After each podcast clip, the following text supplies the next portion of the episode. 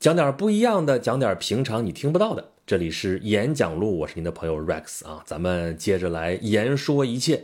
今天咱们说啥呢？啊，上期留了一个尾巴啊，说我们投入到这个社会的竞争当中啊，这个竞争的激烈程度不只取决于说我们跟什么样的人竞争，还取决于我们将来可能会跟一些非人竞争啊。这个非人是啥？呃，其实大家都猜出来了啊，就是 AI 嘛啊，AI 其实已经热了好多年了，但是最近突然一下子特别火热，为啥呢？就是之前我们听 AI 都是听一些新闻，听一些故事啊，听一些大佬在那说啊，说这 AI 将来怎么怎么样，怎么怎么样，但是好像我们看不见也摸不着，对吧？只是传说这个东西很厉害，但是最近这个 ChatGPT 这种东西出来之后啊，那真的是技惊四座啊。哎呀，这个东西让我们能看到，说它到底能干点啥 啊？因为我们其实可以去试了啊，就算你不能亲身去试嘛，你能看到别人试过的一些实例啊。就算你这些东西你也看不到的话，你现在国内你就跟风已经开了很多的这种这个 AI 的了嘛，比方说百度也开了什么文心一言这样的，是不是？当然你这个也要去排队，可能你也排不上，排不上嘛，你至少你旁边见的例子就更多了啊。而且有些是不用排队的，你像。文心一言要排队，文心一格就画画那个，你其实自己现在就可以去试啊！我已经试了好几个了，一会儿再跟大家说这试出来是什么东西啊。那其实有关于 AI 的话题啊，咱们早些年演讲路上都已经讲过了哈。就当年那个 AlphaGo 大战李世石的时候，咱们就讨论过这个 AI 的问题。当时我记得我当时说这个 AI 呀，那是。呃，可能会取代一些工作，但是呢，应该是会取代那些重复性的、套路性的工作会比较多。像这种艺术类的、创意类的工作，可能永远不会被取代。但是这么几年过去了哈，情况有了新的变化。首先，这 AlphaGo 大战李世石，这是围棋方面，是不是？啊，围棋上面咱们已经可以看到，人类再也打不过 AI 了啊！李世石当年还能赢一盘啊，到柯洁这儿啊，就完全折戟了。而且号称柯洁这个棋力还要更强，但是一局也没赢，是吧？那现在再看围棋界，那本来这个围棋界就很小众，我们一般人可能都接触不到，就就看体育频道可能能看到。咱们一直很奇怪，它为什么算体育频道？是不是 因为它有比赛是吗？因为它是脑力比赛竞赛。那现在你看到的这些围棋选手都是。打不过就加入吧啊！围棋比赛现在都快变成 AI 乱斗了啊！就算你看 AI 不能直接参加比赛，但是它已经无所不在了。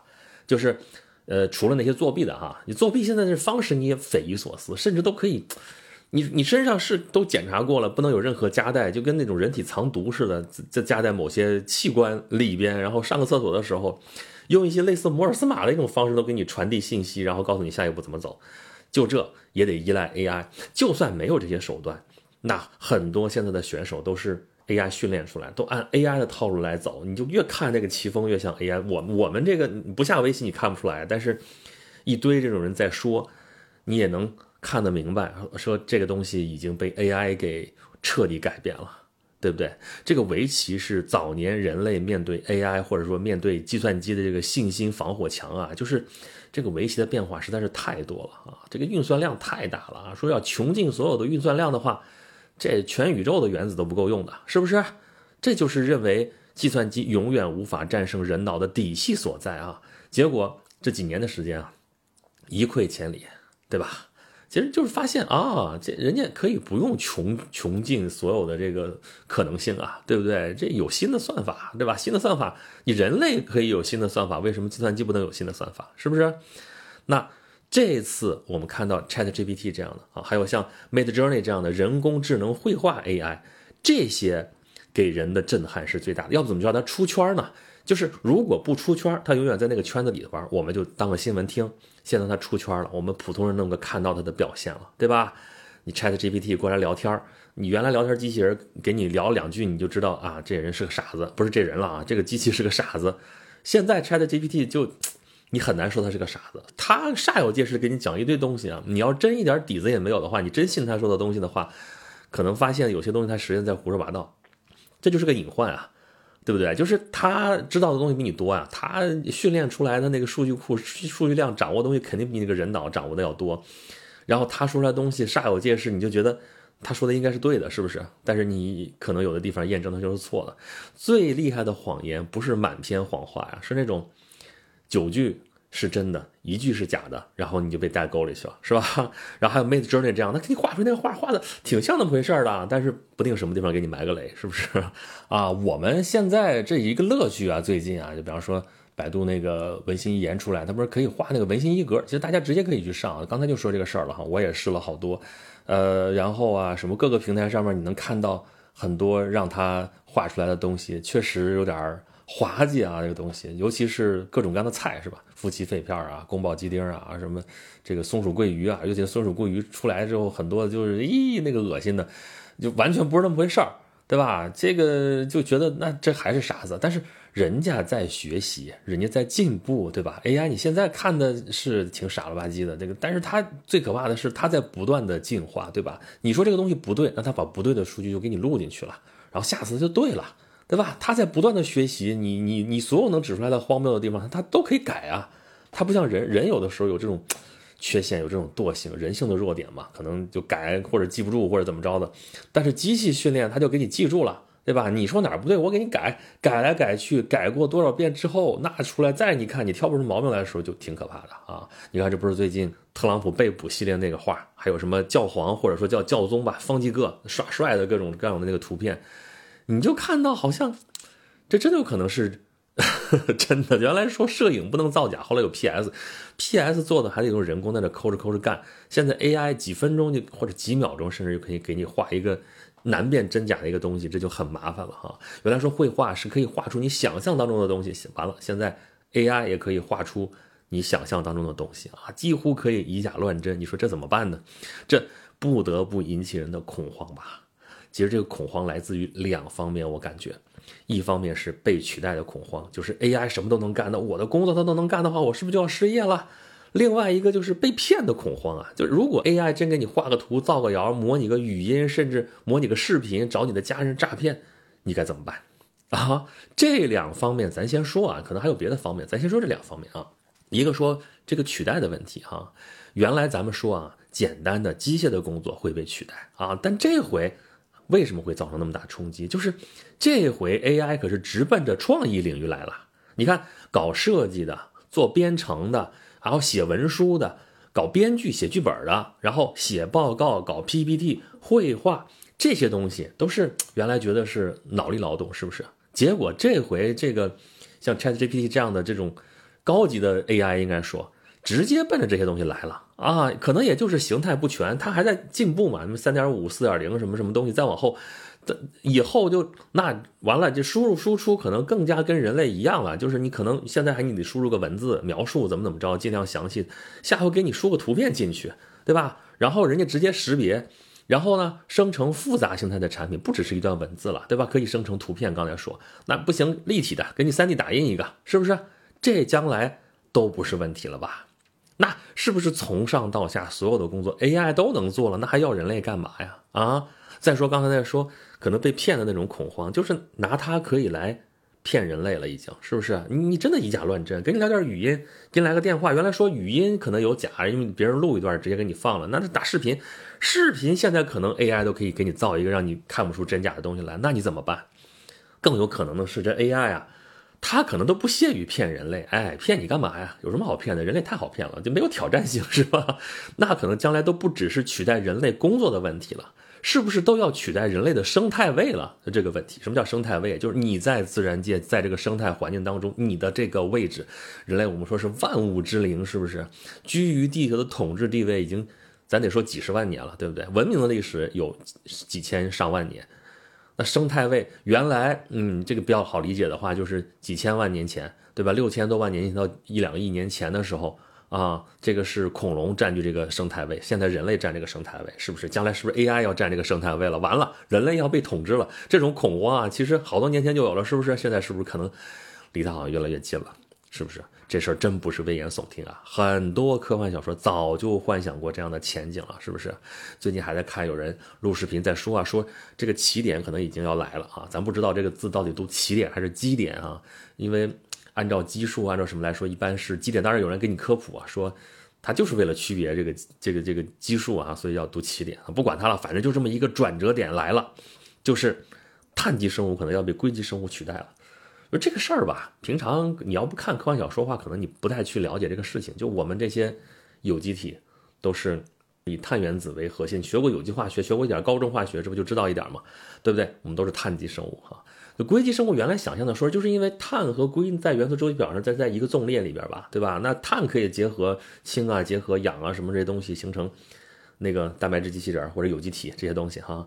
那硅基是不是也可以？但是现在看这个硅基，不是说在硅的周围去结合什么什么东西的问题了，它直接就是硅基的芯片，然后生成的这种 AI 的这种生物这种东西啊。那这个事儿是不是危言耸听啊？但是你这话又说了，说如果真的没有这个危险的话，那最近刚刚又有的新闻，其实就昨天，是不是？这马斯克啊，还有什么苹果的联合创始人沃兹尼亚克啊，还有什么什么这些好多科技大佬联合签名呼吁，咱先暂停 AI 实验吧。啊，就现在全球好多实验室都在搞 AI 实验，搞来搞去，你也不知道会搞成什么样子，咱先暂停一下啊，在大家能搞明白这个东西，你就你自己造出来东西，你自己都控制不了了，咱就先暂停吧。啊，至少暂停六个月再说。行不行？就呼吁这个事儿。那如果真的是啊危言耸听，如果真的是不可能发生的事情的话，这些大佬为什么一个一个都着急了啊？所以在我们看来，这个好像越来越迫近了，这种前景是不是？那那究竟该怎么办呢？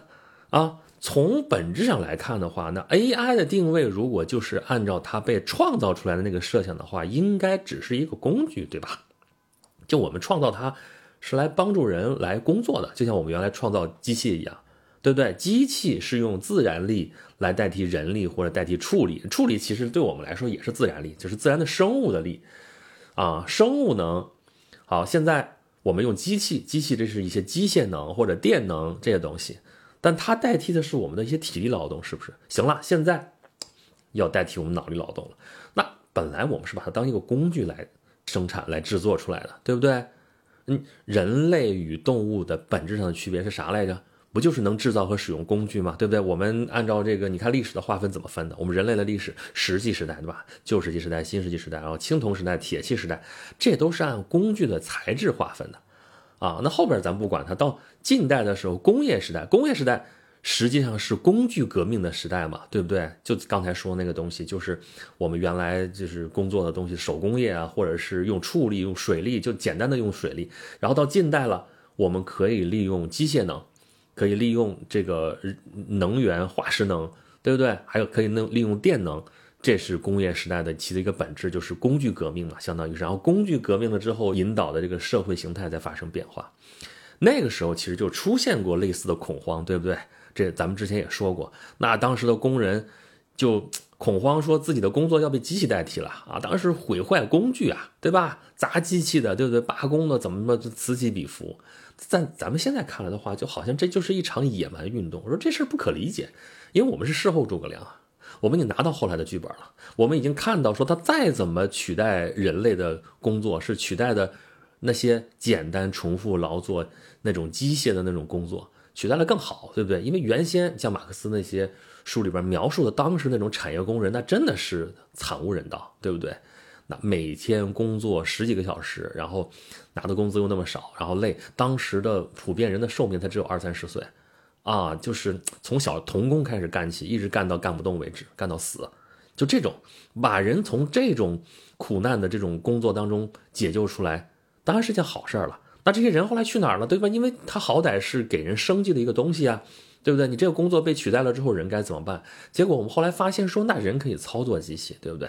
人来操作机器的话，你原来比方说一个工厂要一百个人，现在一个机器可能就需要俩人来操作。是，那剩下九十八个人怎么办？剩下九十八个人生产力扩张了，可以再开四十九个工厂，对吧？一个工厂俩人，然后这生产力获得了极大的提高，这其实是一件非常好的事情。现在看来。但中间有各种各样的阵痛，各种各样的革命，对不对？所以那个时候，机器是从短期的机器吃人，到全面被人所操纵，生产力获得了极大的提升，这对人类来说是一个进步。那现在 AI 时代了，AI 是不是也会重复这样的过程呢？从我们现在看，呀，要取代我们的工作了，那我们不要它，说你就你就从了吧，对吧？你你转过来，你要利用它呀，对不对？你按这样逻辑来说的话，AI。就咱们题目说的，AI 不应该是用来取代我们的，它既然是我们的工具，那应该把我们从原先我们自以为是创意性的工作，其实还是简单重复的工作当中解放出来，对吧？比方说，报个表、报个文书，你这些东西其实有很多，我们现在做也是套模板，怎么怎么着的。现在 AI 来给你做了，这事儿你就给你省了嘛。那解放出来之后，我们可以干更多更有创意的事情，对不对？AI 擅长的就交给 AI 嘛。我们应该做的是什么呢？我们一直要处在一个什么样的位置上？一直要保持我们要驾驭 AI。那从这个意义上来说的话，即便是像某些人担心的说 AI 将来就要进化成一个新的物种了，那也无关紧要嘛，对不对？物种就多一个新物种咋了？人类早就有驯化很多物种的经验了嘛，对不对？我们驯化马、驯化牛、驯化羊、驯化猪、驯化鸡，不过这回驯化的就不是马儿了嘛，就是人造物种而已嘛。咋地了？我们还驯服不了它了，这是出于人类的自信，或者甚至在某些人看来可能是一种傲慢。但是，真的有这么乐观吗？真的应该这么乐观吗？哎，如果玩脱了呢？如果 AI 的自我意识不愿意被人类奴役的造反了怎么办呢？其实这种桥段在科幻片里边早已经出现过无数次了吧？近的，比方说美剧什么《西部世界》这样的，对不对？你造一个乐园里边所有的人啊，看上去像人，但其实都是机器人。对吧？你 AI 控制的机器人，然后人类把自己的这种野性、野蛮，把自己这种欲望完全投射出来，然后加在这些这个机器人身上，然后机器人受不了了，它就造反了，是吧？那你说这种事儿有没有道理呢？你要说有点道理，也有点道理，好像这个逻辑说得通啊，对不对？变成新物种了嘛？你出于人道主义怎么着？你不能再怎么奴役，怎么怎么着？但是这更多的像是人类的一种缺陷啊，就是。有的时候，人会对某些不应该的对象过于多愁善感，但其实啊，人类的良知啊，某种意义上依然是人类中心主义的啊。你要最典型的就是环保主义，咱们不管环保主义是谁谁谁给推出来是有什么什么的目的吧，咱就说这个事情本身，咱说环保主义保护的是什么？保护大自然，保护地球，保护的是大自然吗？保护的是地球吗？当然不是啊。其实你仔细想想这个事儿，地球何须你保护啊？地球需要你拯救吗？对不对？地球根本不在乎啊，那叫天地不仁，以万物为刍狗啊，是不是？咱老说那句话，地球没了谁照样转，地球没了人类都照样转，好吧？地球哪怕不转了，它也是一个天体啊，你管它呢？它就是一种 being，就是一种存在，对不对？那时候可能没有人类了，但是它在宇宙当中还是一个存在，你管它呢？它又没有生命，它又没有这种意识。他不用去管这些东西，是不是？那我们搞环保这些事情干嘛的呢？我们保护的其实是人类赖以生存的地球家园啊！我们保护的是让它保持，让人类宜居啊！说到底，这是为了谁呀？为了人类自身啊，对不对？这个问题啊，根本就不是保护不保护地球的问题，而是短视和目光长远的问题，就这个区别。对不对？你现在竭泽而渔，你把那能源咣咣咣挖掘了，对吧？你把这个环境弄得，这人类就可能这只能生活一代，甚至只有十年、几十年，然后后边的人子子孙孙，我们没法在这生存下去了，甚至你自己都能看得到各种这个环境灾害，对不对？这是目光短浅的表现。我们是要让它可持续，我们是要让它能够让这个环境可持续的，能够让人类宜居。其实，在干这件事情，那说到底，这不还是人类中心主义的一个视角吗？对不对？这没有问题啊！我们作为人类来看这个事情，可不就是作为人类的视角来看它吗？对不对？所以你说人类的傲慢或者怎么怎么着的，没关系，我是人类，我从人类的角度来看这个问题，有什么不可以吗？那么对 AI 也是，你管它是不是什么新物种啊？它造出来不就是为了人类服务的吗？啊，这是人类解放的一条可能的大路啊！就当年马克思设想的这种共产主义时代的时候，你说生产力极大的提高，然后物质生产极大的丰富，靠的是什么呀？靠的是科技吧，靠的是生产力提高的这种各种技术吧。那其中我们现在能看得见的，不就是这种 AI 这种计算机控制的这种机械力、机械能，整个这些东西嘛？人类比不过它是正常的。嗯，咱之前也说过奥林匹克运动啊，这更高、更快、更强，更高、更快、更强是人跟人之间比啊。你跟机器比，分分钟你就不别分分钟了，秒秒钟你就就渣渣了，对不对？你跑一个，你跑得过汽车吗？对不对？你自行车你都跑不过，是不是？那才那还是用的生物能，还是用人在这蹬的，你都比不过了，何况是你用的机械能，用的这种，对吧？你跑得过火箭吗？跑不过吧？你就直接投降了吧。所以从这个意义上来说，那柯洁那做法，你说不上来啥，那那那就投降吧，对不对？打不过你就加入吧，对吧？你学习 AI 怎么怎么弄，感觉是这东西，但其实没有必要啊。他你证明了 AI 擅长这个东西，你交给他就好了。那他如果是一直能是做我们的工具的话。这都没有什么问题。但是呢，这不就是预想到会有另外一种可能吗？我们看到的这种最符合这种说新物种的这种机械的这种这种例子，这种想象，可能就是变形金刚，是吧？啊，变形金刚是那种这个机械机器人。嗨，这叫什么话？什么叫机械机器人？一般说机器人都是机械的，是不是？但是咱们不是说像人类啊、生物，有些人说我们就是蛋白质机器人嘛，对不对？这不碳基生命嘛，对吧？那变形金刚这种，它那种设定啊，里边的不都是什么？动不动就几百万年过去了啊？他们是机械嘛？这就是他们说的，说硅基生命可能比碳基生命要高级，可能碳基生命只是为了创造出来硅基生命，然后硅基生命才能够长久生存下去，因为它。这个寿命可以很长，对吧？只有硅基生命才能够进行长时间的这种宇宙航行啊，是不是？我们碳基生命不行啊，人类的生命实在是太有限了呀。你说你能够到太阳系的边上去，可能都难，是不是？那既然我们想到这么一种可能性，想到说这个 AI，我们这个人类造出来之后，可能会对人产生某种冲击，就是。啊，不光要取代我们的工作，取代我们的生存，取代某一一部分人的生存，甚至都要取代全人类了的话，既然有这种前景，既然有这种可能性，既然有这种预想，那就应该提早研究，提早谋划吧。啊，所以才有刚才说那帮大佬的这些签名之举。但其实啊，这个事情啊，你已经拦不住了，这个趋势应该是拦不住了。这方面各国都在抢占制高点啊。ChatGPT 出来之后，我们另外一个声音就是说，哎呀，这玩意儿怎么又是？外国人先搞出来了，我们自己的这个这个领域在在干嘛？我们落后多少啊？有人说落后几年，有人落后十年，有落后多少的？这东西我们应该怎么应对，对吧？可以看得到啊，这个事情有关于人工智能的这个话题啊，必然是未来一段时间的一个焦点和全球资源的一个汇聚点啊，因为这个东西挺费钱的啊，你要训练一个 AI，不是咱们这。张口就说的，它需要大量的算力。原来咱们说那个算力用来去挖矿，大家觉得不值，对吧？那么多的能源就挖了那么点说是数字货币，但其实也好像很虚无的一个东西。现在好了，拿这些资源去去训练人工智能去了，这个东西对人类来说到底意味着什么？值不值这个事儿？我们还需要拭目以待，是不是？那么其实你看，我今天说了那么多，也就是咱们探讨一下这个事儿吧。你说。我不是做这个的，可能听这个的节目的你也不是做这个的，但是他既然已经出圈了，已经成为我们大众能够看到的一个现象了，那我们都在关注这个东西，对吧？那对它将来变成什么样的东西，我们都会有一个预想，或者说至少我们要准备好它要来了，我们应该怎么办？多少了解一点还是好的。但是总之啊，就我现在能看到的观点来说的话，AI 这个东西应该是来帮助我们的，它既然是我们的工具。工具嘛，是我们手的延伸。原先简单的工具是，复杂点的工具也是。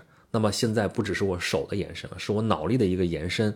那么本来我可能做不了那么多事情的，现在有了 AI 的帮助，我们应该能做更多的事情，能创造更多的价值才对，而不是让它来取代我们，对吧？取代我们的工作，取代我们的身体，甚至是我们的生态位。